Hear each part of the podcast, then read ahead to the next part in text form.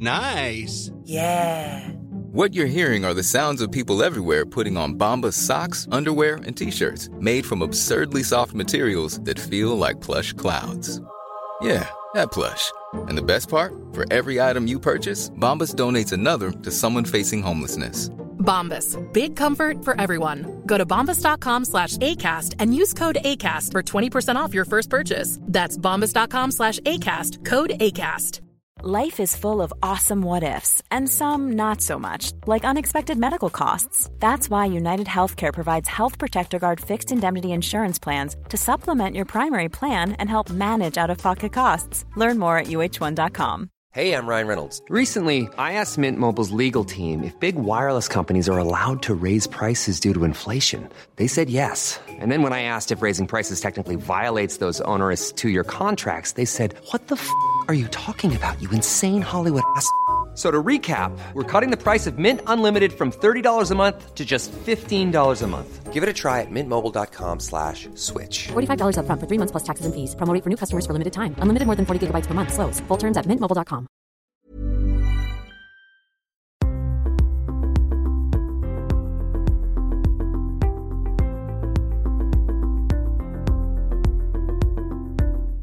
Yann, vous êtes psychopraticien, formé à l'analyse psycho-organique et à l'EMDR. Vous pratiquez également l'éco-psychothérapie quand vous emmenez vos patients dans la nature. Dans cet entretien, vous allez nous parler de l'autosabotage, ces actes que nous posons dans nos vies et qui nous desservent souvent à répétition. Tout d'abord, qu'appelle-t-on l'autosabotage et quels sont les signes qui peuvent y faire penser? On peut parler d'auto-sabotage à chaque fois qu'on fait des actes qui vont vraiment à l'encontre de nos intérêts profonds. Et en fait, euh, il y a toute une, diversité d'actes qui peuvent relever de l'auto-sabotage. Depuis les actes les plus spectaculaires, comme par exemple euh, quand on veut absolument aller à un rendez-vous important et puis on va rater le train ce jour-là, comme par hasard. Et là, on se dit, qu'est-ce qui s'est passé quoi? J'ai vraiment... euh, euh, fait exprès de le rater ou quoi? Qu'est-ce que c'est que ça? Ou alors quand on a, je sais pas, un, entretien d'embauche et puis euh, tout d'un coup on perd la voix, on perd ses moyens et on est surpris, on ne comprend pas ce qui s'est passé. Et puis des fois, il peut y avoir des actes d'auto-sabotage euh, qu'on va moins repérer parce qu'ils peuvent se présenter comme des réussites. Prenons l'exemple de quelqu'un qui va, euh, par exemple, aider les autres tout le temps. Il va se dévouer pour les autres. Donc il va être perçu comme très généreux dans son réseau relationnel. Et puis si on écoute bien la personne, peut-être que des fois, aider tout le temps les autres, se prêter tout le temps à euh, écouter et satisfaire les besoins des autres, ça peut être aussi une façon d'éviter euh, ses propres besoins. Et donc euh, d'éviter au fond de réaliser hein, le, mouvement de vie qui est à l'intérieur de soi. On peut des fois aussi découvrir qu'il y a des formes d'auto-sabotage pour des personnes qui sont, je ne sais pas, par exemple, le premier de la classe, hein, ou l'employé préféré, hein, celui qui fait tout pour être apprécié, pour obtenir euh, d'être vraiment euh, valorisé dans son milieu euh, scolaire ou professionnel. Donc il est apparemment en réussite, mais quand on écoute bien la personne, parfois on s'aperçoit que derrière cette euh, super adaptation, il y a euh, finalement une quête euh, d'être apprécié par l'autre qui a pour coup caché euh, de ne pas pouvoir entendre ses besoins profonds, euh, quel, était, quel est le, mouvement de vie qui demande à se réaliser à travers la personne. Donc on a toute une diversité comme ça d'actes, depuis les plus spectaculaires jusqu'aux plus discrets, qui peuvent, qui peuvent relever de l'auto-sabotage. Mais ce qui va vraiment faire critère pour euh, les repérer, c'est quand ça se répète. Quand, euh, par exemple, voyons, une personne qui choisit euh, des partenaires amoureux violents. Voilà. Donc une fois ça peut arriver, tiens, finalement la personne qui a été choisie se révèle après coup violente, on peut dire c'est pas de chance. Et puis quand la personne prend conscience que ça s'est passé une fois, deux fois, trois fois, quatre fois, ces répétitions nous montrent que euh, ce n'est plus simplement le hasard en fait. Hein. Il y a vraiment quelque chose que la personne crée avec le monde, plus ou moins consciemment, et euh, pour le coup qui peut relever de l'auto-sabotage si, euh, la personne sent que, bah, en fait, elle est à chaque fois dans la frustration, c'est pas ça qu'elle voulait. Comment ça se fait que je choisis des choses qui sont contraires à mes besoins profonds Et donc se pose la question de l'autosabotage. Et dans tous les cas, en fait, même quand ces actes sont, je dirais, euh, comment dire, pas spectaculaire en apparence, et ça peut, ressembler à des petites choses. Au fond, c'est quand même une grande violence contre soi, contre le mouvement de vie qui euh, veut grandir à l'intérieur de soi, qui veut s'exprimer. Euh, et donc je trouve que c'est important, de, quand ça se répète comme ça, d'ouvrir les yeux, d'en prendre conscience, et de ne pas minimiser la violence que l'on peut adresser contre soi-même. Voilà, et comme euh, ça relève de processus qui sont parfois un peu conscients, mais souvent inconscients, quand on regarde à l'intérieur de soi, euh, souvent on ne comprend pas en fait. Et donc, euh, dans l'espace de la psychothérapie, il y aura le temps et puis l'écoute, le regard d'un autre qui va permettre d'entendre c'est quelle partie de soi qui a réussi dans cet acte manqué puisque euh, voilà, ça fait un peu plus d'un siècle que Freud nous a proposé que ce qu'il appelait un acte manqué, c'est un acte en fait réussi par une partie de nous-mêmes qui ne souhaitait pas euh, avoir ce train ou euh, réussir cet examen. Et donc on peut se mettre à l'écoute de quelle est cette partie de nous qui a réussi dans cet acte manqué ou dans cet auto-sabotage. Et pour ça, eh comme ce sont des processus largement inconscients, et on va voir pourquoi ils sont largement inconscients, ça va être vraiment parfois précieux d'avoir l'écoute et puis l'éclairage de quelqu'un d'autre, d'un tiers qui va nous aider à ce que cette partie inconsciente qui essaie de s'exprimer dans cet auto-sabotage, au fond, de quoi elle a besoin, qu'est-ce qu'elle vit, qu'est-ce qu'elle veut. Pourquoi est-il important de repérer là où nous nous auto-sabotons et que nous empêche de vivre ces actions malheureuses alors en fait, nous les humains, euh, probablement d'ailleurs comme tous les êtres vivants, quand on vient au monde, nous avons à l'intérieur de nous la possibilité d'accéder à nos besoins profonds. Notre corps sait de quoi il a besoin pour pouvoir euh, être nourri, euh, réchauffé, stabilisé. Nous avons une source d'information à l'intérieur de nous-mêmes qui nous dit euh, euh, quelles sont les, émotions qui nous font du bien et qu'est-ce qui pourrait réjouir notre cœur.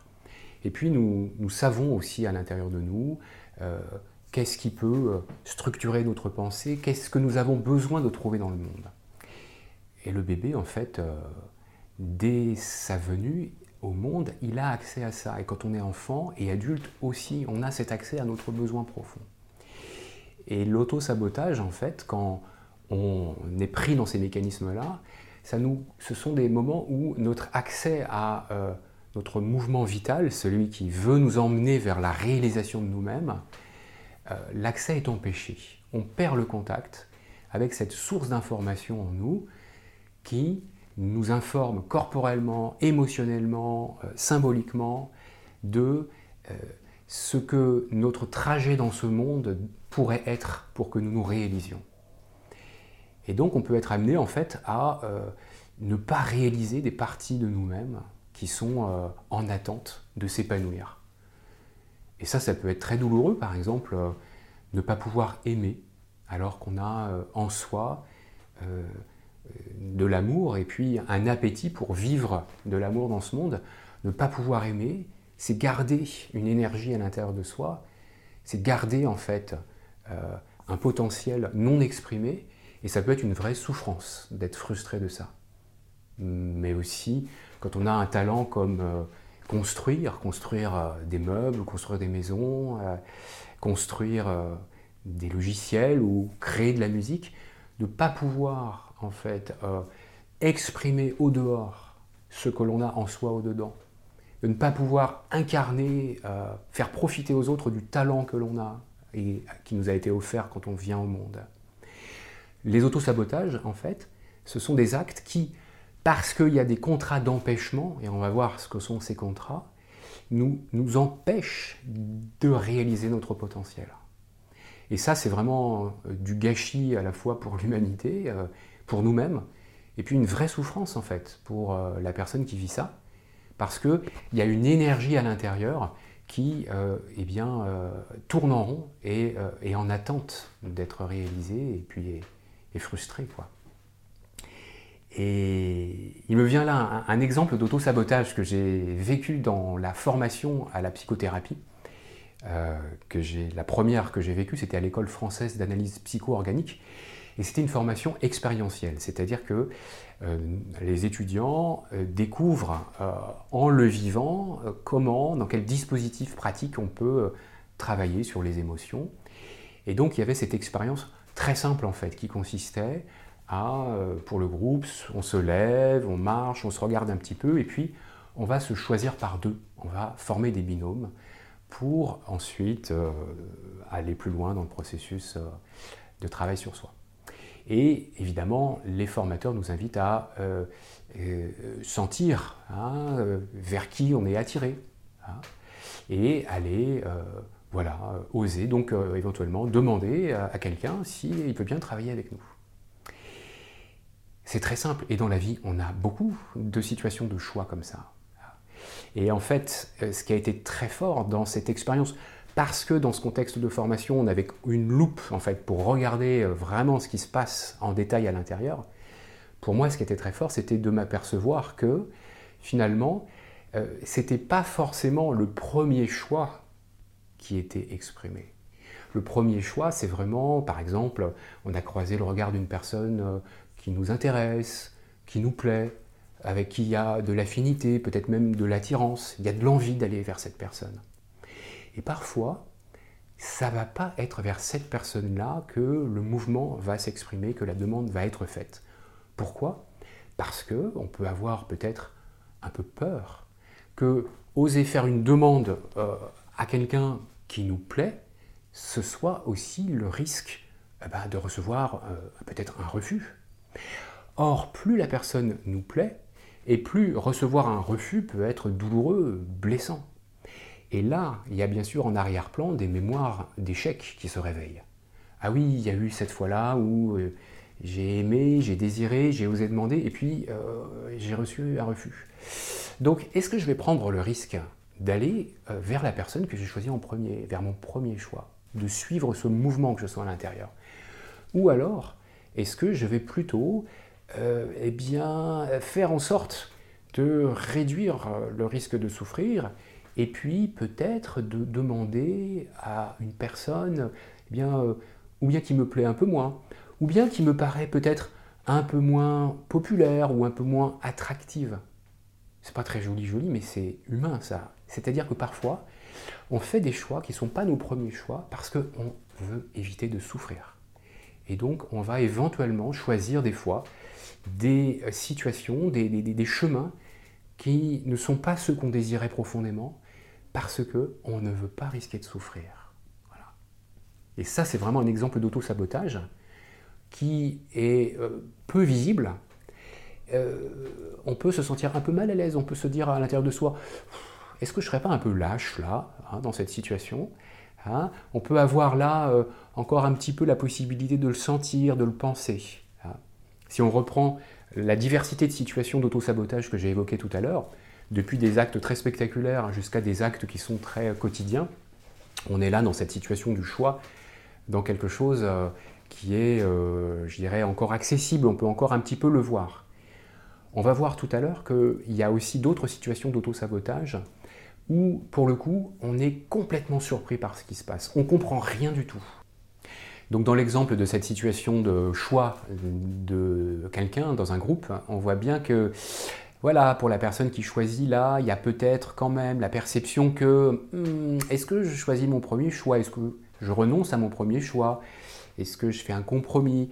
Il y a peut-être la possibilité de repérer à l'intérieur euh, ce qui est en train de se jouer. Mais dans d'autres situations d'auto-sabotage, il n'y a vraiment pas la possibilité de penser ce qui est en train de se jouer. C'est plus fort que soi. Et euh, on verra que dans ces situations-là, il y a en fait la marque de euh, dissociation psychique qui se sont opérées, peut-être à, à, cause d'un événement qui a été trop perturbant, un événement traumatique, et qui a opéré que, euh, il y a eu euh, dans la vie psychique de la personne une, dissociation qui s'est faite. C'est-à-dire qu'une partie du psychisme a, fonctionné de son côté et est agissante à notre insu. Ce qui fait qu'il va y avoir parfois des situations d'auto-sabotage où on ne comprend rien du tout. On verra ça tout à l'heure. Les scénarios de répétition font-ils partie de l'auto-sabotage? Alors quand on repère qu'on a euh, des fonctionnements qui se répètent, donc ça c'est vraiment un critère majeur pour euh, identifier qu'il y a quelque chose qui mérite d'être regardé. Et effectivement, à chaque fois que on répète toujours le même genre de choix, le même genre de posture, le même genre d'attitude, ça veut dire que en fait, il y a quelque chose qui nous empêche de nous ajuster au présent. Parce que dans l'idéal, comme le monde change tout le temps, et que nous-mêmes, euh, humains, on est euh, traversés de changements, nos besoins évoluent, euh, l'idéal, ce serait de, s'ajuster d'une façon toujours renouvelée au moment présent. Hein, un ajustement créateur qui nous amènerait à être toujours dans le nouveau, dans le présent. Or souvent, c'est pas du tout ça que l'on vit on vit des répétitions, on va se positionner souvent de la même façon, on va penser souvent le même genre de choses, on va euh, réussir et rater le même genre de choses. Et en fait, si on répète comme ça, c'est que parce qu'en arrière-plan, on a intériorisé des contrats de comportement. Des contrats de comportement qui sont des sortes d'habitudes que l'on a prises à une certaine époque dans notre vie, et c'était pertinent, c'était utile à cette époque-là d'être, par exemple, euh, imaginons euh, dans une famille qu'il euh, y a un enfant qui, lorsqu'il s'exprime à table, se fait disputer. On lui dit non, tu parles pas de la bouche pleine, ou c'est pas à toi de parler, pas maintenant, laisse les autres terminer. Alors cet enfant, pour moins souffrir, eh bien, il va intérioriser qu'il vaut mieux se taire en groupe. Et donc, il y a un contrat de comportement qui va se mettre en place à ce moment-là, un contrat qui est protecteur pour l'enfant à ce moment-là, qui est utile. C'était pertinent d'adopter ce contrat pour cet enfant-là, dans ce contexte-là. Sauf qu'en fait, 5 ans, 10 ans, 20 ans plus tard, quand cet enfant il accédera, il va quitter sa famille d'origine, il va accéder à d'autres milieux, peut-être à des gens qui vont l'écouter davantage, eh bien ce vieux contrat de je dois me taire en groupe, il n'est plus adapté à la situation présente. Et donc, il est devenu obsolète, ce vieux contrat. Et quand on voit qu'il y a des répétitions qui se font comme ça, où une personne s'empêche de, par des actes d'auto-sabotage, euh, de vivre, de s'épanouir, de s'exprimer, on peut, euh, quand on écoute un petit peu ce qui guide la personne, accéder à ces contrats de comportement qui nous permettent de remonter au moment où ce contrat s'est mis en place et c'est là, en fait, quand on accède à la situation de l'histoire de la personne, où ce contrat de comportement s'est mis en place, c'est à ce moment-là que on a la possibilité eh bien, euh, d'accueillir la mémoire émotionnelle qui était là au moment où ça s'est mis en place, de valoriser que, bah oui, c'était pertinent de penser comme ça, de se comporter comme ça à cette époque-là. Et puis d'interroger, et aujourd'hui, est-ce que c'est encore utile de se comporter comme ça et de s'engager dans un processus où euh, ce vieux contrat de comportement, on va le réinterroger, on va même le renégocier. Voilà. Et c'est ça le processus de la psychothérapie. C'est, on pourrait dire, mettre à jour des vieilles croyances qui ont été bénéfiques à l'époque et qui ne sont plus adaptées euh, au moment présent. Et alors j'ai juste une question euh, pour préciser ces schémas de répétition. Euh, parce que souvent, quand, j'en parle autour de moi avec des amis, etc., où on voit que le résultat est toujours le même dans certaines configurations, par exemple au travail, ou euh, je ne sais pas si on se fait licencier à chaque fois, ou si euh, au final on trouve, comme vous disiez tout à l'heure, un compagnon ou une compagne violent, et les personnes vont vous dire, mais oui, mais ils n'ont rien à voir les uns avec les autres. Mais il y a, pour autant, c'est le résultat qu'il faut regarder, le résultat est toujours le même, c'est une question que je vous pose. Hein. Et, à partir de ce résultat, remonter, entre guillemets, le fil pour voir qu'est-ce qui s'est passé pour que le résultat soit toujours le même C'est ça. En fait, c'est un peu comme une enquête.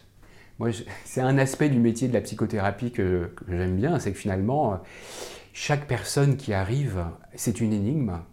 Et euh, on a à enquêter pour entendre, à travers toutes ces situations frustrantes dont parle la personne, quel est le dénominateur commun? Qu'est-ce qui fait finalement il y a un motif de répétition hein Et comme vous le dites bien, des fois ça a l'air assez différent ces situations d'échec. On voit pas bien le rapport au début.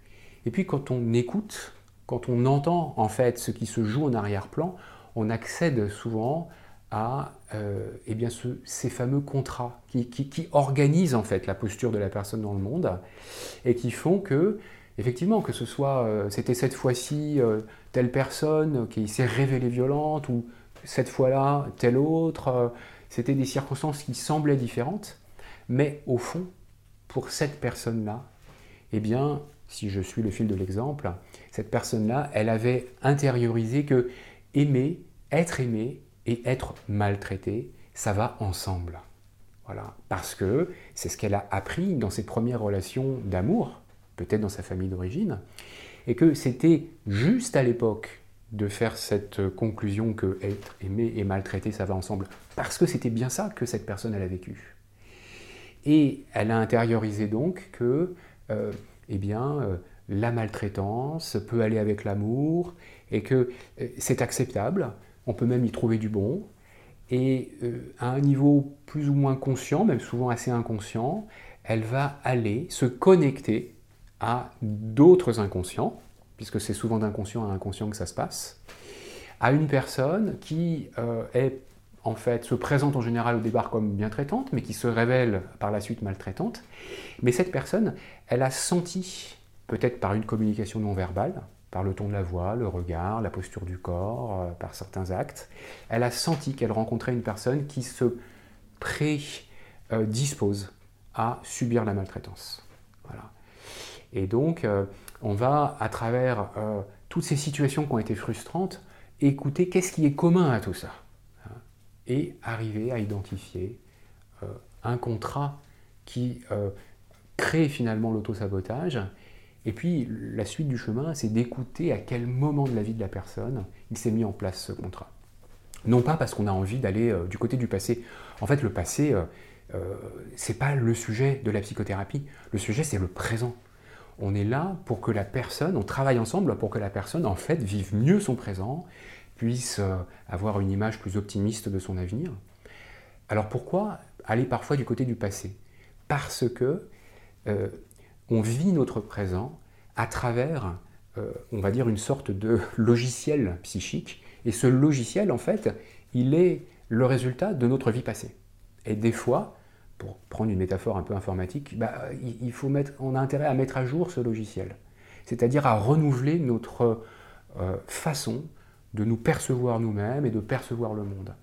Et pour cela, eh bien, on va avoir besoin d'aller à l'endroit où il s'est mis en place ce contrat. C'est pour ça que le passage, non pas par le passé, parce qu'on ne peut pas y aller dans le passé en fait, hein, mais par écouter les mémoires qui sont là maintenant du passé, parfois ça va être euh, très aidant. Et la personne va gagner du temps finalement à aller retrouver la situation où s'est mis en place le contrat qui cause l'autosabotage. J'ai une petite question qui me vient là, euh, justement sur ces schémas de répétition, quand vous expliquez que euh, dans, l'exemple de la personne qui va rechercher des gens qui ont un potentiel de maltraitance mhm. euh, et que la communication en, fait se fait de manière euh, non verbale, comment il est possible d'aller repérer cette communication non verbale et inconsciente entre guillemets entre deux personnes C'est pas évident d'aller voir les schémas là dans des choses qui sont très subtiles, très. Oui. Est-ce que c'est possible? Oui, et ça, c'est super que vous posiez cette question parce que vous parlez précisément de ce qu'on va appeler euh, le transfert et le contre-transfert dans la psychothérapie. C'est-à-dire que le thérapeute, qui va écouter la personne qui raconte ce qu'elle vit et dans ses plaisirs et dans ses frustrations, le thérapeute, il est lui-même traversé en écoutant la personne par des émotions, par des impressions, même des sensations corporelles parfois, et il va sentir qu'il est mis en mouvement d'une certaine façon particulière avec euh, ce patient, ce thérapisant-là, en tant que thérapeute. Tiens, je me sens dans euh, une situation, dans un état euh, particulier. C'est ce qu'on appelle le contre-transfert.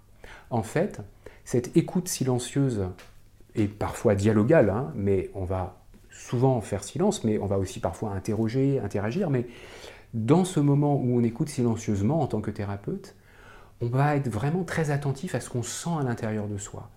Le corps, le ventre, le cœur, le souffle, qu'est-ce qui se passe dans le regard avec cette personne? Et ces signaux subtils, qu'on appelle euh, contre-transfert, nous, nous font vivre un état qui nous informe sur ce que la personne crée avec les autres, crée avec le monde. Et là, moi, ça m'arrive parfois de, sentir avec euh, euh, un thérapisant, une thérapisante, que la personne me laisse beaucoup de pouvoir. Que, en fait, tiens, je sens qu'avec cette personne-là, je peux proposer quelque chose, je peux, je peux, je peux dire, tiens, euh, voilà, je vous propose 16 heures la semaine prochaine, sans forcément penser à écouter si 16 heures, ça lui convient bien.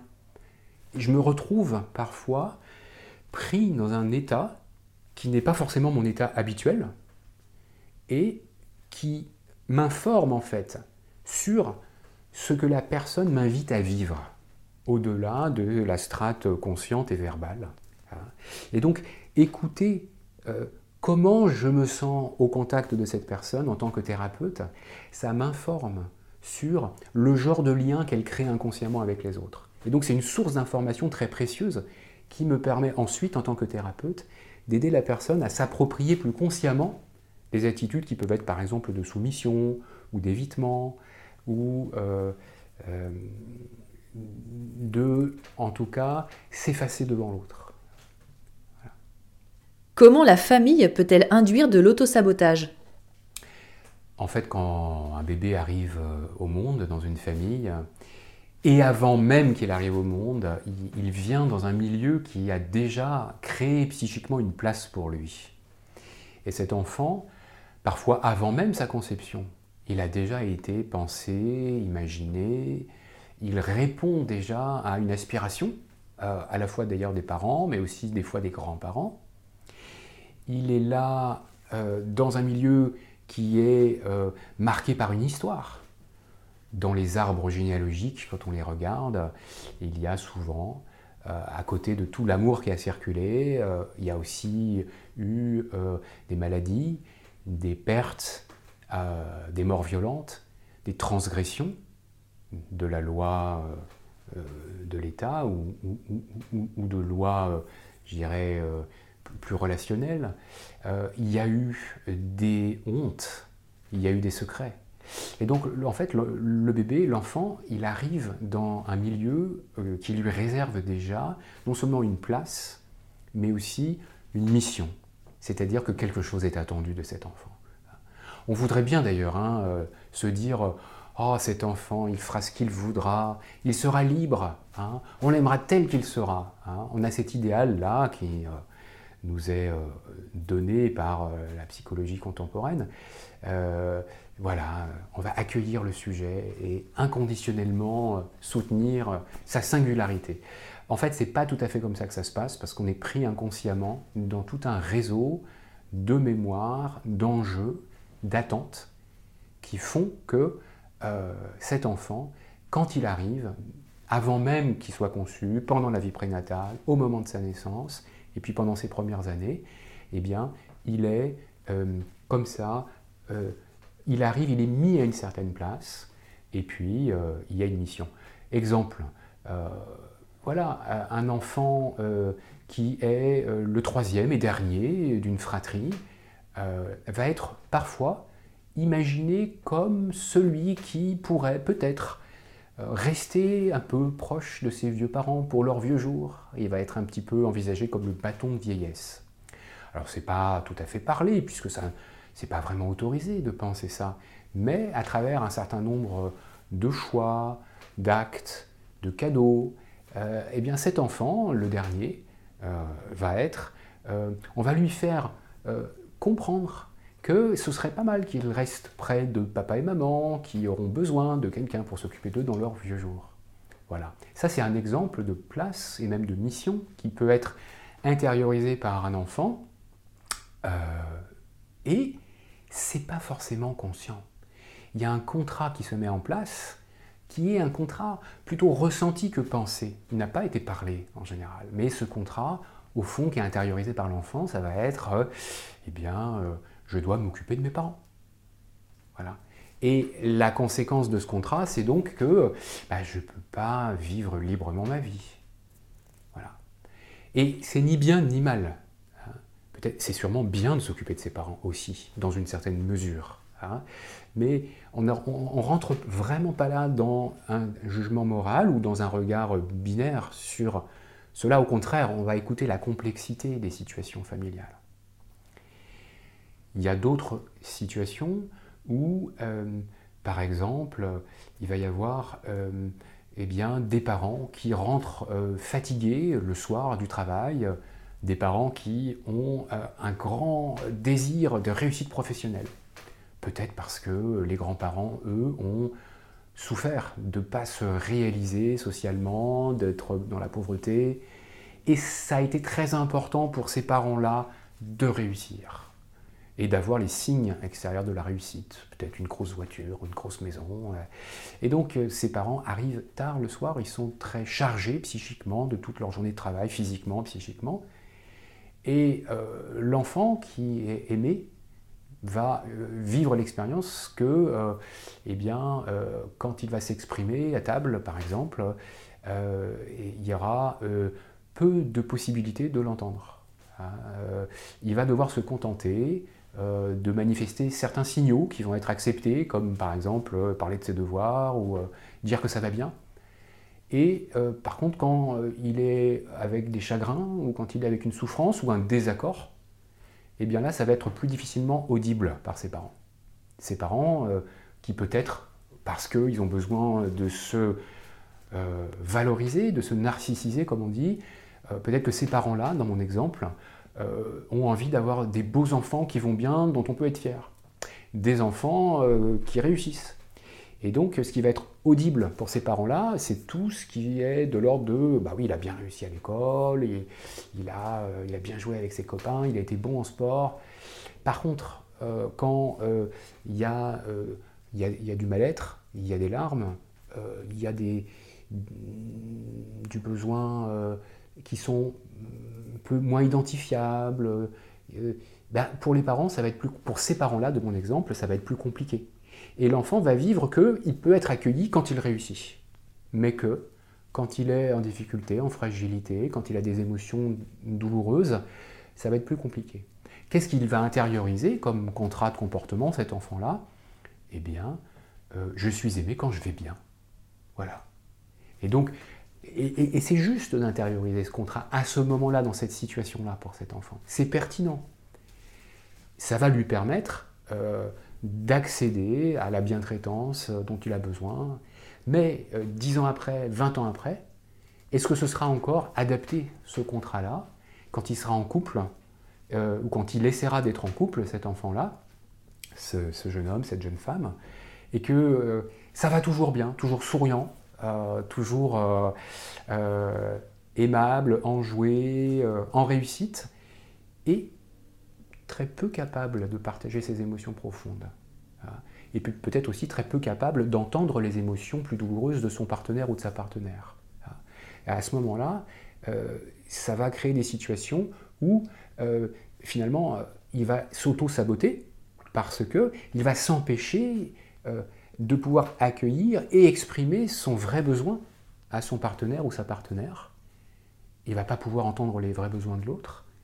Et donc, ce qu'il a vécu dans son milieu familial d'origine, euh, et qui a continué à être agissant sous la forme d'un contrat de comportement, va se révéler être un empêchement, et couple après couple, il va vivre des formes d'auto-sabotage sans même en avoir conscience, jusqu'au moment où ça se répète, la souffrance est là, et en fait, la souffrance, c'est vraiment le signal qui va permettre d'entendre que quelque chose ne va pas, d'entendre que une part de l'être souhaite s'exprimer, demande à être entendue et rentrer dans un processus de, transformation. Il y a d'autres contrats intériorisés dans les familles que, j'ai notés là pour, euh, préparer notre discussion. Euh, oui, par exemple, il y a cette situation. Euh, de, eh bien, de l'enfant qui vit des abus sexuels. Hein.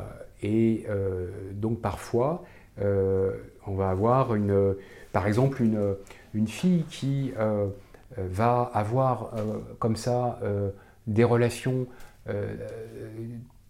très troubles avec son papa et vivre que en fait quand elle aime son papa, elle obtient du sexuel et de la honte. Du sexuel parce que euh, elle se retrouve euh, avec, dans cet exemple-là, un père abusif qui ne sait pas trouver sa place de père.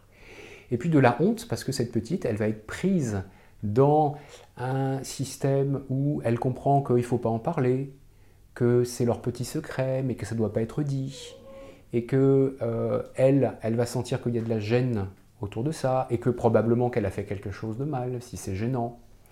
Et finalement, euh, ce qu'elle va euh, intérioriser comme situation, c'est que euh, elle peut aimer dans la transgression, et elle va pouvoir retrouver de l'amour dans la transgression et dans le secret. Et donc d'avoir des des, quêtes ensuite de relations où elle va retrouver ces situations-là qu'elle a connues dans sa famille.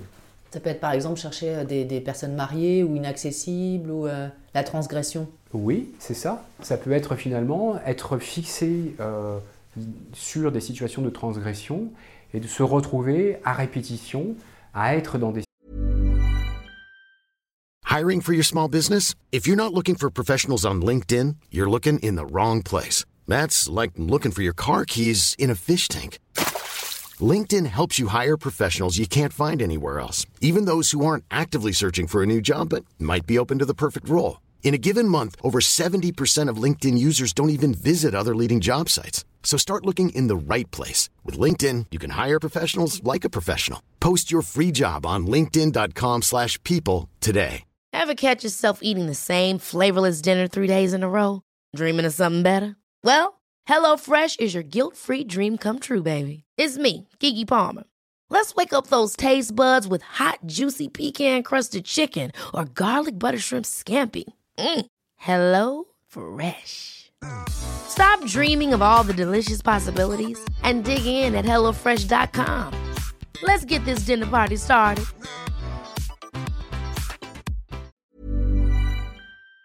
Situation euh, impossible en fait, où il n'y a pas vraiment la place de s'épanouir. Ouais, ça peut être ça. Et puis aussi d'avoir, euh, comment dire, chroniquement, euh, le ressenti de gêne, de honte, de sale, en fait. Parce que dans la situation initiale de mon exemple, là où cette fille qui se retrouve avec un père transgressif, eh bien, elle porte le ressenti du secret, de ce qui doit de ce qui ne doit pas, de ce qui ne peut pas se dire. Au-delà des mots, elle ressent en fait cette gêne. Et donc le, le, ressenti, le vécu amoureux est euh, entaché de ce mal-être, de cette gêne. Et elle va intérioriser, elle, a peut-être intériorisé cette petite que, euh, en fait, elle est mauvaise. Parce que c'est à cause d'elle qu'il y a une situation euh, gênante qui met la famille dans, en, difficulté. Et donc, elle va euh, éventuellement intérioriser euh, je suis mauvaise. Et si elle a de l'amour pour son papa et que elle a besoin d'avoir un, elle est petite, elle a besoin d'avoir un lien d'affection, d'amour avec son papa, elle ne peut pas se permettre à ce moment-là, elle n'a pas les moyens psychiques de comprendre déjà que c'est une transgression, de pouvoir savoir quoi en faire, elle n'a pas les moyens de se passer de ce lien. Parce que pour l'enfant petit, avoir un lien prime sur la nature du lien. L'enfant petit, il n'a pas de plan B. Il ne peut pas, euh, comme ça, aller chercher d'autres. Il est encore dans un moment où il est complètement dépendant de ces deux adultes-là. Et donc, il doit faire avec. Et si jamais il vit une situation de transgression comme ça, ou alors il est frappé, il est euh, maltraité, comme il ne peut pas se passer du lien, eh bien, pour vivre avec euh, cette personne, pour supporter en fait cette personne et pour vivre dans ce lien d'amour dont il ne peut pas se passer, il va parfois intérioriser je suis mauvais et euh, euh, maman ou papa a raison quand il ou elle me frappe. Parce que avoir le lien d'amour est obligatoire pour le petit enfant. Et donc c'est comme ça qu'il y a des intériorisations fortes de croyances très pessimistes sur soi. Ça peut être comme ça en tout cas. Parce que dans la famille d'origine, euh, comme il n'y a pas le choix, il n'y a pas de tiers accessible encore, bien souvent, surtout dans les familles euh, incestuelles où justement ils, ils essaient d'éviter qu'il y ait des tiers qui soient accessibles, euh, eh bien, il va y avoir la croyance pour l'enfant que j'ai causé cela, je suis mauvais, c'est à cause de moi tout ça, etc. Pourquoi il y a cette croyance qui se met en place par l'enfant? Parce que l'enfant a besoin de garder un lien d'amour avec euh, des adultes qui s'occupent de lui. Donc il va se dire que l'adulte est bon et c'est plus facile pour lui de se dire que c'est de sa faute à lui? Il a besoin de pouvoir euh, s'attacher à quelqu'un qui lui paraît euh, bénéfique, qui lui paraît bon. Et en fait, ça peut être insupportable pour l'enfant de penser que cet adulte-là, ou même les deux adultes référents, qui sont, sont peut-être ses parents, euh, sont mauvais, parce que dans ce cas-là, euh, il n'a plus de lien d'affect. Or, l'enfant, bah, il a besoin d'avoir un lien d'affection. Et pour son psychisme, pour notre psychisme d'enfant, ça va être, ça peut nous sembler bizarre hein, en tant qu'adulte, mais en fait c'est comme ça que ça fonctionne, c'est que pour l'enfant, il va être finalement plus facile d'aimer ce parent en pensant qu'il est bon et que moi, l'enfant, je suis euh, mauvais parce que je suis frappé et que j'avais fait quelque chose qui méritait euh, d'être frappé. Ça permet en fait à l'enfant de garder le lien d'amour. Voilà. Mais euh, après, il va y avoir aussi parfois différents, différentes modalités de réponse à la violence que l'enfant va vivre. Par exemple, on voit bien comment dans le monde animal, euh, il y a plusieurs réponses à euh, une situation de danger. Quand euh, une petite souris court dans l'herbe et qu'il y a un chat qui arrive, elle a plusieurs stratégies de défense. Elle peut essayer de s'enfuir. Elle peut se prostrer, c'est-à-dire ne plus bouger en espérant qu'elle elle ne soit plus vue, ce qui peut fonctionner des fois dans le monde animal. Elle peut aussi essayer d'attaquer le chat. Alors ça, ça va être difficile quand même. Hein dans l'exemple de la souris, euh, ou dans l'exemple du petit enfant. Attaquer l'adulte, euh, c'est quand même difficile à cet âge-là. Elle va des fois aussi, la petite souris, euh, faire se soumettre à l'agresseur. Voilà. Parce que quand on voit le chat qui prend la souris dans sa gueule, et il va jouer avec des fois, il ne va pas la croquer tout de suite c'est assez terrible hein, de voir un chat qui joue avec une souris. Il va jouer avec, il va euh, hop, la balader un petit peu, il va la laisser là, il va la, laisser partir et puis il va la rattraper, etc. Or, pour cette souris-là, euh, à ce moment-là, euh, adopter l'attitude de la soumission à l'agresseur, ça va lui permettre de ne pas se faire croquer tout de suite. Et dans certains cas, on le voit des fois, hop, elle va réussir à s'échapper pour de vrai, à rentrer dans un petit trou du parquet et d'échapper au chat. Et donc, il y a plusieurs modalités de défense que nous, euh, les humains, dont on a hérité, et on a ça en commun avec euh, les animaux. Et chacune de ces modalités de défense peut être euh, vécue par nous, enfants, quand on est face à un environnement violent. Parfois, l'enfant va donc eh ben, se soumettre à l'agresseur et c'est ça qui va lui permettre de survivre. Parfois, il va fuir et c'est ça qui va lui permettre de survivre. Parfois, il va réussir à, se défendre. Et ça va être ça qui va lui permettre de survivre. Et donc, il va y avoir comme ça différentes modalités de défense qui vont être euh, vécues par cet enfant. Et comme dans notre vie psychique, on ne peut pas avoir euh, deux modalités de défense en même temps, on ne peut pas à la fois se soumettre complètement à l'agresseur et attaquer. Notre cerveau est tel que on peut avoir un seul système d'action défensive à la fois. Et du coup, ça va fabriquer qu'il va y avoir comme ça des dissociations qui vont se mettre en place à l'intérieur. On va avoir en nous, par exemple, une mémoire émotionnelle d'enfant qui se soumet à l'agresseur et qui obtient ainsi euh, eh bien, euh, d'être moins battu, d'être apprécié, d'avoir la vie sauve. C'était pertinent à ce moment-là, ce système-là. On va avoir en nous euh, la mémoire d'un enfant qui, eh bien, tant que possible, va s'échapper. Va s'échapper dans le silence, ou va s'échapper dans la pièce d'à côté, ou va échapper du regard, va essayer de fuir, et ça a été pertinent de mettre en place cette défense-là.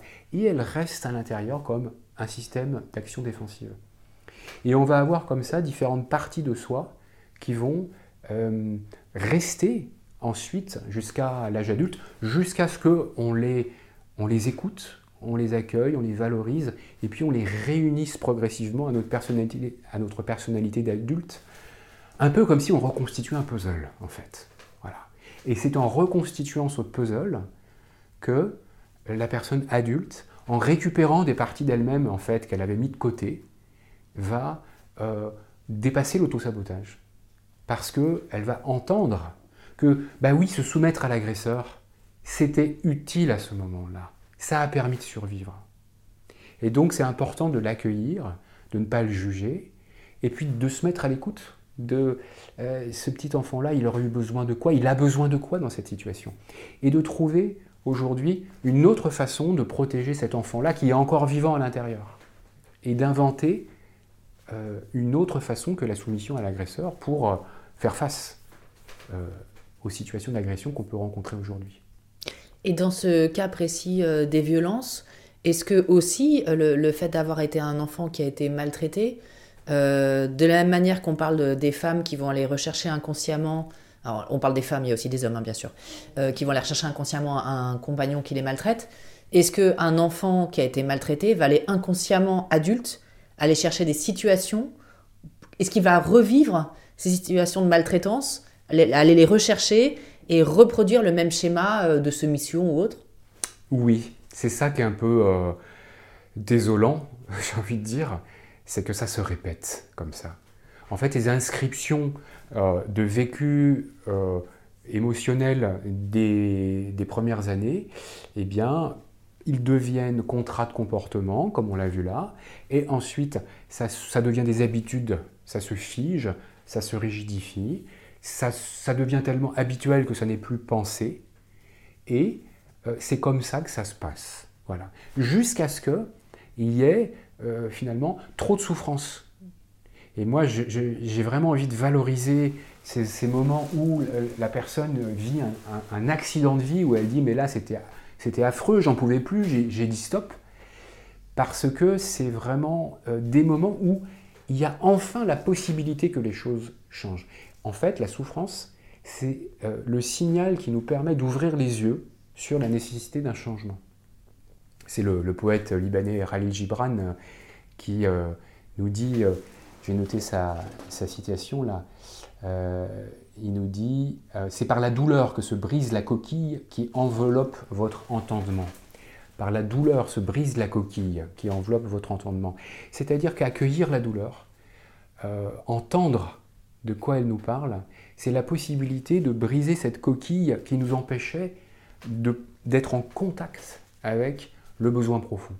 Tout à l'heure, on a parlé de cette capacité que le bébé il a déjà de sentir de quoi il a profondément besoin.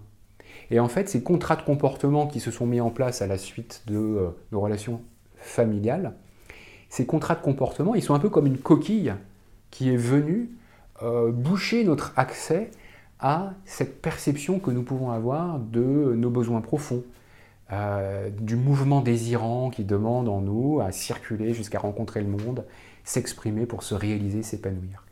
Ces contrats de comportement, ils, ont constitué comme une espèce de croûte, de coquille, comme dit Riley Gibran, sur euh, ce qui vient se mettre autour de la source euh, vivante de notre être. Et donc la souffrance, elle peut venir casser cette coquille. Et donc c'est vraiment important d'entendre hein, cet accident de vie, cette rupture de trop, cette humiliation-là, pour laquelle vous venez me voir aujourd'hui, elle pourrait vous permettre d'entendre quoi D'apprendre quoi? Parce qu'en fait, il ne suffit pas de vivre euh, des échecs pour arriver à évoluer. Il y a cette euh, phrase attribuée à Nietzsche qui dit tout ce qui, tout ce qui ne nous tue pas nous rend plus forts. C'est joli comme phrase, sauf que si on se prend euh, des murs, des murs, des murs euh, dans la gueule une dizaine de fois, en fait, on va être surtout plus abîmé, plus fragile, et on ne sera pas forcément plus fort. Ce qui va nous rendre plus forts, c'est comment, quand on vit un accident, une souffrance, on va pouvoir entendre ce que ça nous dit et créer un apprentissage à partir de l'accident qui a été vécu. Créer un apprentissage, ça veut dire pouvoir euh, découvrir le sens de cet accident. Et on a vu que quand ça se répète, en fait, ça parle pas que du monde, mais ça parle en fait de nous qui créons des répétitions. Et donc entendre quelle est la part de moi qui crée systématiquement ce genre de situation. Et à ce moment-là, commencer à entendre cette part-là et l'amener à évoluer. Et à apprendre donc de cet accident de vie, de cette souffrance de trop, qu'il est possible de bouger de l'intérieur pour créer une nouvelle façon d'être avec le monde. Comment du coup créer de nouveaux scénarios mhm. et arrêter l'autosabotage? Donc une fois qu'on a pris conscience qu'il y a de l'autosabotage, qu'on a vu des schémas de répétition, qu'on a plus ou moins vu des comportements euh, qui se répètent, etc., quelles sont les différentes voies pour arrêter l'autosabotage, prendre conscience et pouvoir enfin faire ce que vous disiez tout au début, à savoir à chaque nouvelle situation un comportement particulier et pas juste un réflexe. Oui, alors là, en fait, la question qui va vraiment nous aider pour euh, aller transformer l'autosabotage, c'est de se demander euh, quand euh, j'ai échoué là, quand j'ai posé cet acte manqué, quelle est la part de moi qui a réussi?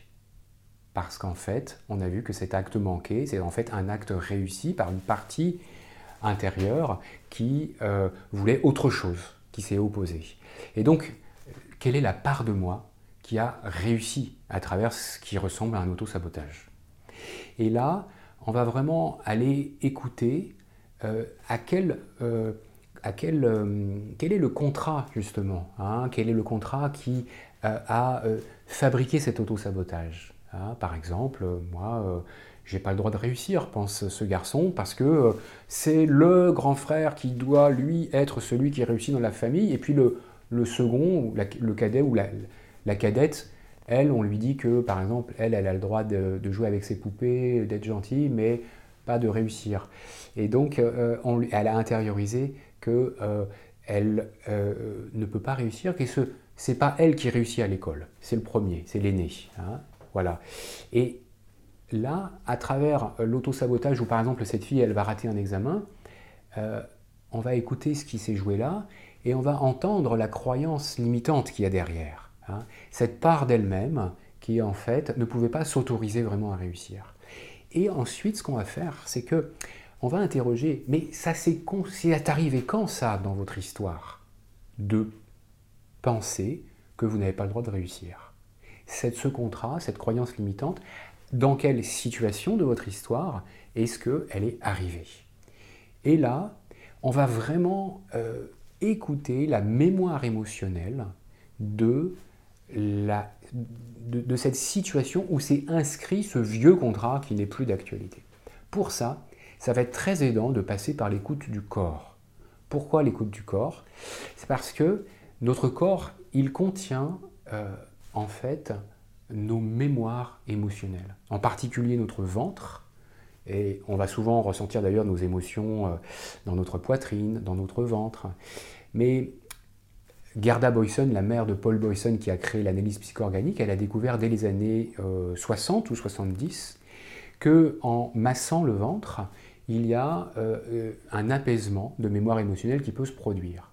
Et en fait, c'est tout récemment, dans les années 2000-2010, que les neurobiologistes ont découvert qu'il y a tout un réseau de neurones qui va relier, enfin, dans le système digestif, et que le système digestif et tout le traitement de l'information qui s'y déroule influe sur notre système nerveux central via le, nerf vague, et que euh, la régulation de nos émotions est largement liée à ce qui se passe dans notre ventre.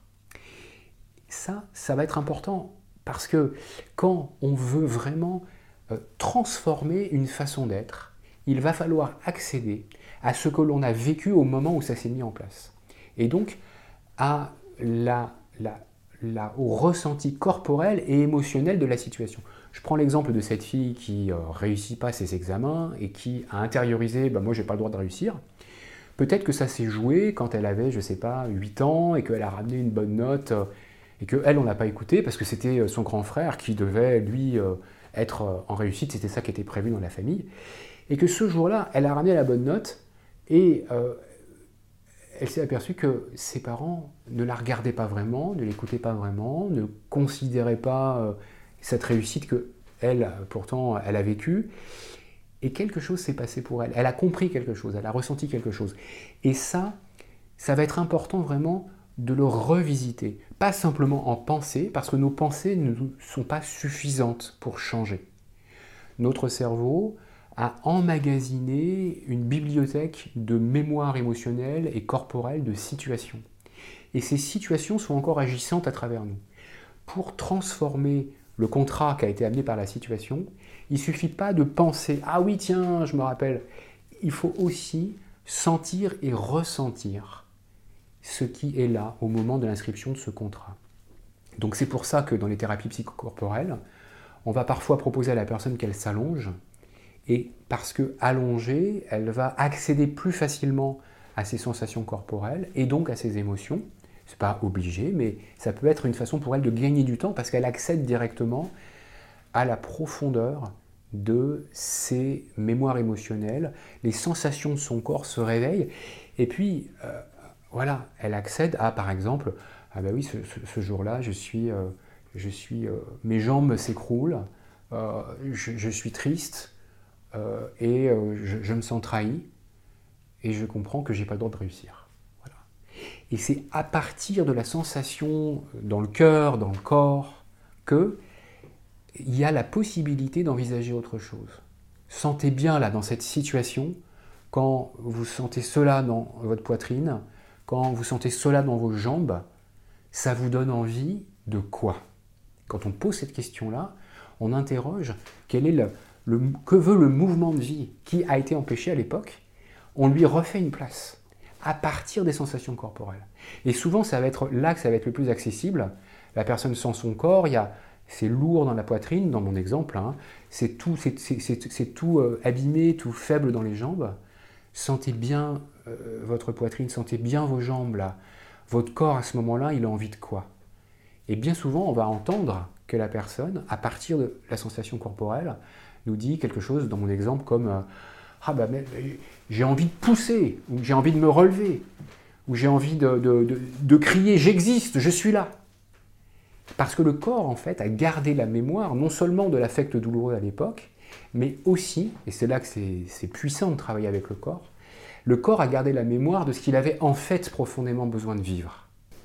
Voilà, donc dans, l'exemple de cette, situation de euh, cette euh, femme qui euh, voit qu'elle a du mal à réussir ses examens et qui accède au contrat j'ai pas le droit de réussir, quand elle visite la situation où ça s'est mis en place dans son histoire, c'est à partir de l'émotion et la sensation dans le corps qu'elle peut retrouver l'accès à ce qui aurait dû être. Et cette énergie, en fait, qui était dans son corps et qu'elle a, euh, qui a été empêchée de s'exprimer à cette époque-là. Et donc, elle va par exemple pousser sur ses jambes, se redresser, euh, écoutez-moi, regardez-moi.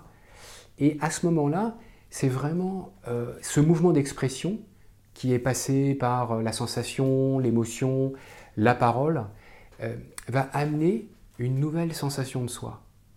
En, général, on s'aperçoit que la personne se sent mieux après ça. Et puis, on va interroger, qu'est-ce que ça vous fait penser à propos de vous-même euh, maintenant? Ah bah je... J'ai le droit d'avoir ma place, j'ai le droit d'être regardé. Et donc, parce qu'on est passé par la sensation et par l'émotion, en revisitant la situation dans laquelle le contrat obsolète s'était mis en place, la personne, eh bien, elle accède à nouveau à ce mouvement désirant qui l'amène à une nouvelle pensée, un nouveau regard plus optimiste sur elle-même. Et j'ai pris deux, trois notes là d'une situation euh, d'une personne que j'ai accompagnée, dont je vais vous parler pour que ce soit encore plus concret. Alors j'ai bien sûr changé le, prénom et puis euh, flouté euh, pour que la confidentialité puisse être préservée. Donc c'est Mathieu, Mathieu qui vient me voir parce qu'en fait, il vit des dépenses compulsives d'argent.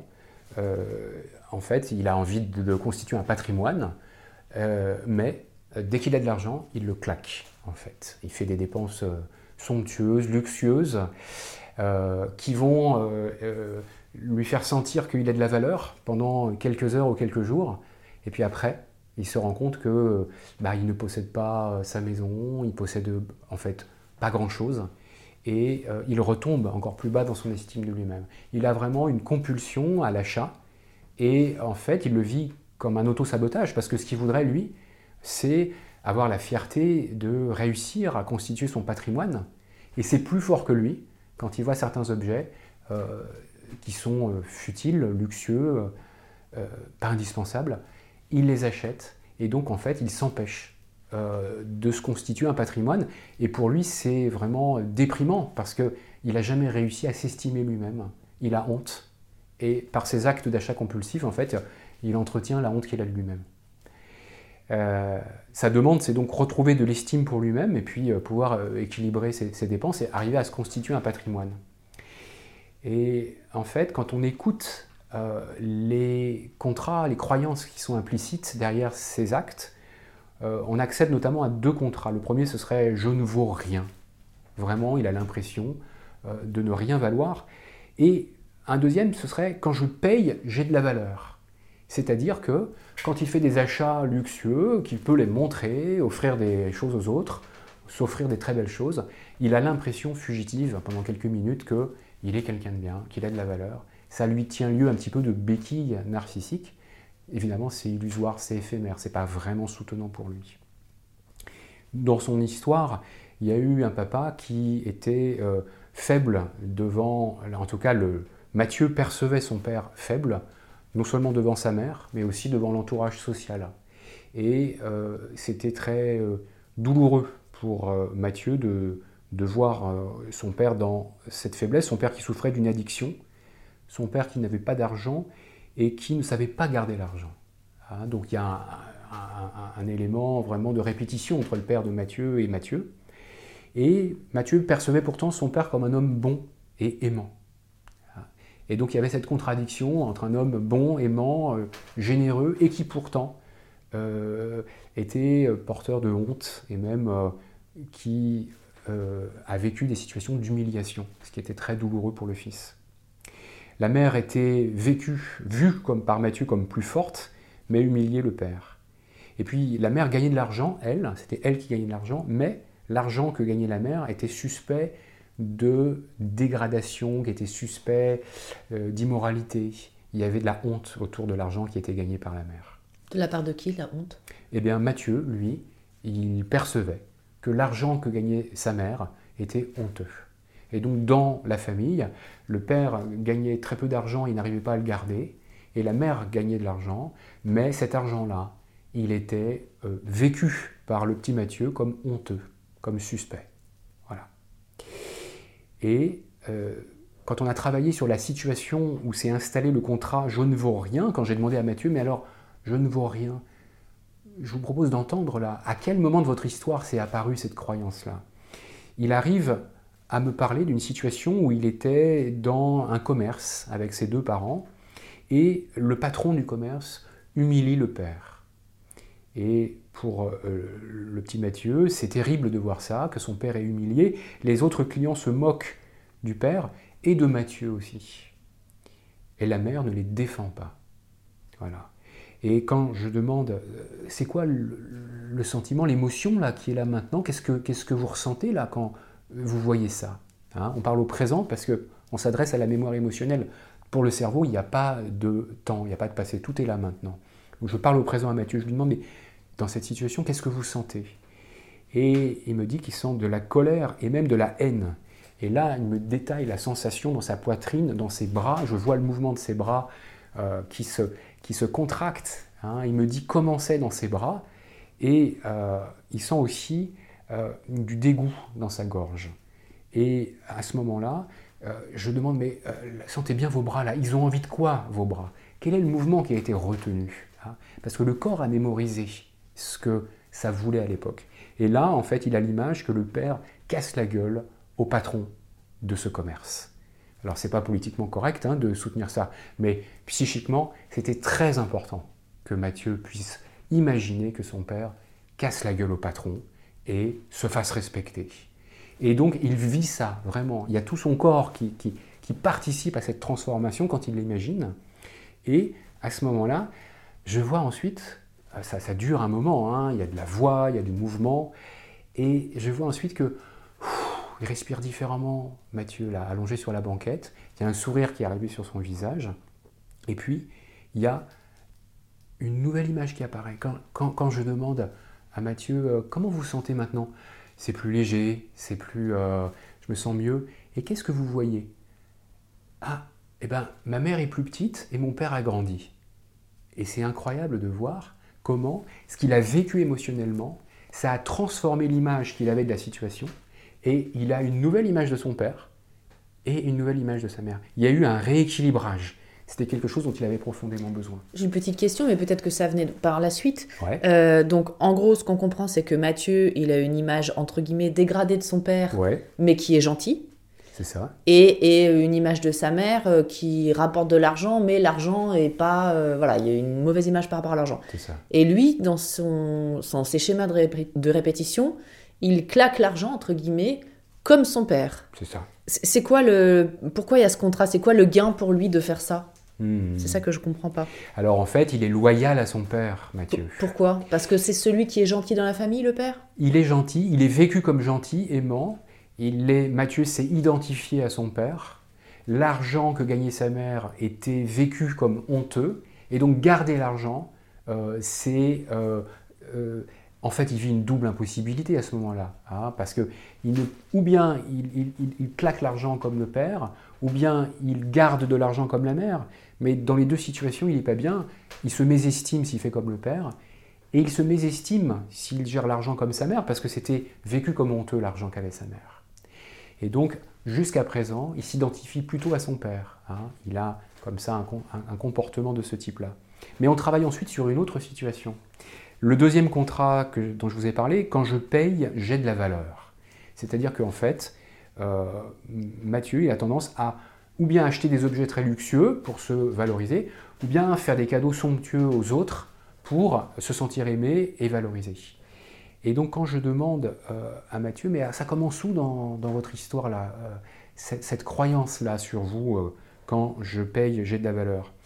Et en fait, il me parle d'une situation qu'il a vécue enfant à l'école, où il était dans une classe où il trouvait difficilement sa place. Et là, il a commencé en fait à faire des cadeaux aux autres enfants de l'école. Et quand il faisait des cadeaux aux autres enfants de l'école, eh bien, il devenait populaire. Il se sentait aimé. Et c'est comme ça que ça s'est passé dans son histoire. C'était adapté à cette époque-là. Sauf qu'en fait, ça s'est euh, euh, structuré comme une sorte de vieille habitude qui euh, ensuite est devenue un contrat et un, comportement emprisonnant. Et donc, quand on a travaillé, euh, je l'ai accompagné dans, le travail sur cette situation de son histoire. Euh, il a associé, il m'a dit, mais en fait, je donne tout aux autres sans rien pour moi, et euh, tout le monde trouve ça normal. C'est comme faisait mon père, en fait. Mon père, lui, donnait tout l'argent qui lui restait. Et là, en fait, Mathieu accède vraiment, avec cette image de son père qui donne tout ce qu'il a, à l'émotion de tristesse, l'émotion vraiment il pleure. Et c'est quelque chose qui n'est pas euh, fréquent dans son travail thérapeutique ou d'habitude, il a une parole plutôt euh, contenue. À ce moment-là, en fait, il accède à cette immense tristesse de petit garçon qui euh, voit un papa qui n'est pas capable d'être comme lui, Mathieu, il aurait besoin que son père soit. Et il me dit ensuite, j'aurais aimé que mon père ose me dire non. Et donc, après cette séance où il a pu sentir que, au fond, ce qu'il avait besoin, c'était que son père soit capable de dire non.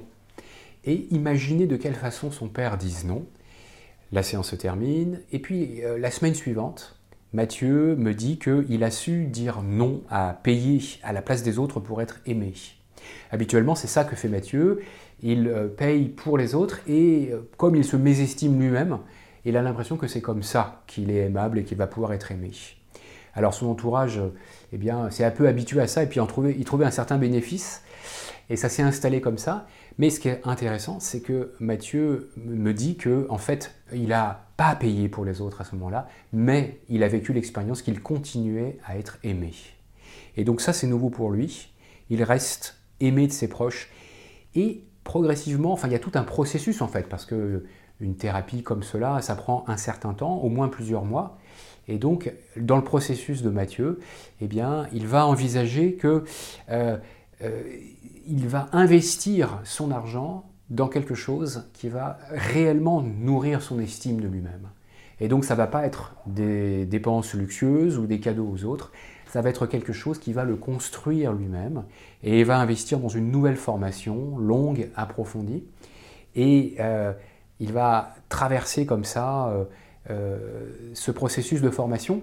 Et finalement ben, il va réussir à conquérir une nouvelle, un nouveau métier, une nouvelle place sociale et aller jusqu'au point où vraiment il va se sentir fier de lui-même, il va gagner de l'argent d'une façon qui le rend fier, et à ce moment-là, euh, bah, il y a une nouvelle estime de lui qui l'aide à progressivement, puisque ça se passe progressivement, hein, l'installation de ce nouveau contrat, ne plus dépenser pour être aimé.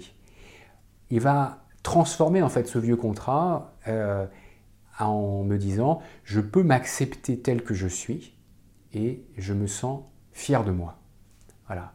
Pour moi, c'est vraiment touchant d'accompagner cet homme qui récupère progressivement son estime de lui-même, euh, d'arriver jusqu'au moment où, euh, ben, en fait, il est capable d'acquérir son logement, de devenir copropriétaire de son logement, et il a été vraiment au bout d'un processus de récupérer son estime de lui-même, entendre en fait quel était le besoin profond qui n'avait pas pu être accueilli par sa famille, s'approprier, enfin se relier à, cette, euh, à ce mouvement de vie qui avait été interrompu et incarner vraiment euh, dans sa vie quotidienne euh, des choix nouveaux qui le rendent fier de lui-même et quand je le vois voilà, se, relever le, jour où sa thérapie se, termine, me saluer avec une, posture, un regard, une tonicité qui sont tellement différentes de ce que j'ai vu au départ chez Mathieu, euh, bah, c'est vraiment touchant en fait d'avoir accompagné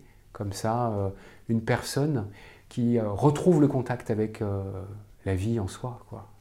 Donc l'auto-sabotage, ce n'est pas une fatalité, on peut en sortir. C'est ça, c'est vraiment pas une fatalité, à condition d'avoir la possibilité d'apprendre de sa souffrance et d'interroger cette part de soi qui avait réussi à rater.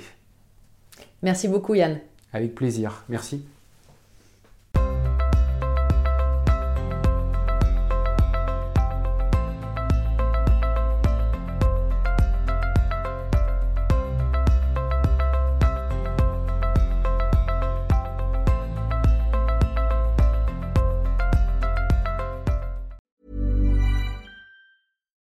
Hi, I'm Daniel, founder of Pretty Litter. Cats and cat owners deserve better than any old-fashioned litter. That's why I teamed up with scientists and veterinarians to create Pretty Litter. Its innovative crystal formula has superior odor control and weighs up to 80% less than clay litter. Pretty Litter even monitors health by changing colors to help detect early signs of potential illness. It's the world's smartest kitty litter. Go to prettylitter.com and use code ACAST for 20% off your first order and a free cat toy. Terms and conditions apply. See site for details. Hey, it's Paige DeSorbo from Giggly Squad. High quality fashion without the price tag? Say hello to Quince. I'm snagging high end essentials like cozy cashmere sweaters, sleek leather jackets, fine jewelry, and so much more. With Quince being 50 to 80% less than similar brands. And they partner with factories that prioritize safe, ethical, and responsible manufacturing. I love that. Luxury quality within reach. Go to quince.com slash style to get free shipping and 365 day returns on your next order. Quince.com slash style. Hi, I'm Daniel, founder of Pretty Litter. Cats and cat owners deserve better than any old-fashioned litter. That's why I teamed up with scientists and veterinarians to create Pretty Litter. Its innovative crystal formula has superior odor control and weighs up to 80% less than clay litter. Pretty Litter even monitors health by changing colors to help detect early signs of potential illness. It's the world's smartest kitty litter. Go to prettylitter.com and use code ACAST for 20% off your first order and a free cat toy. Terms and conditions apply. See site for details.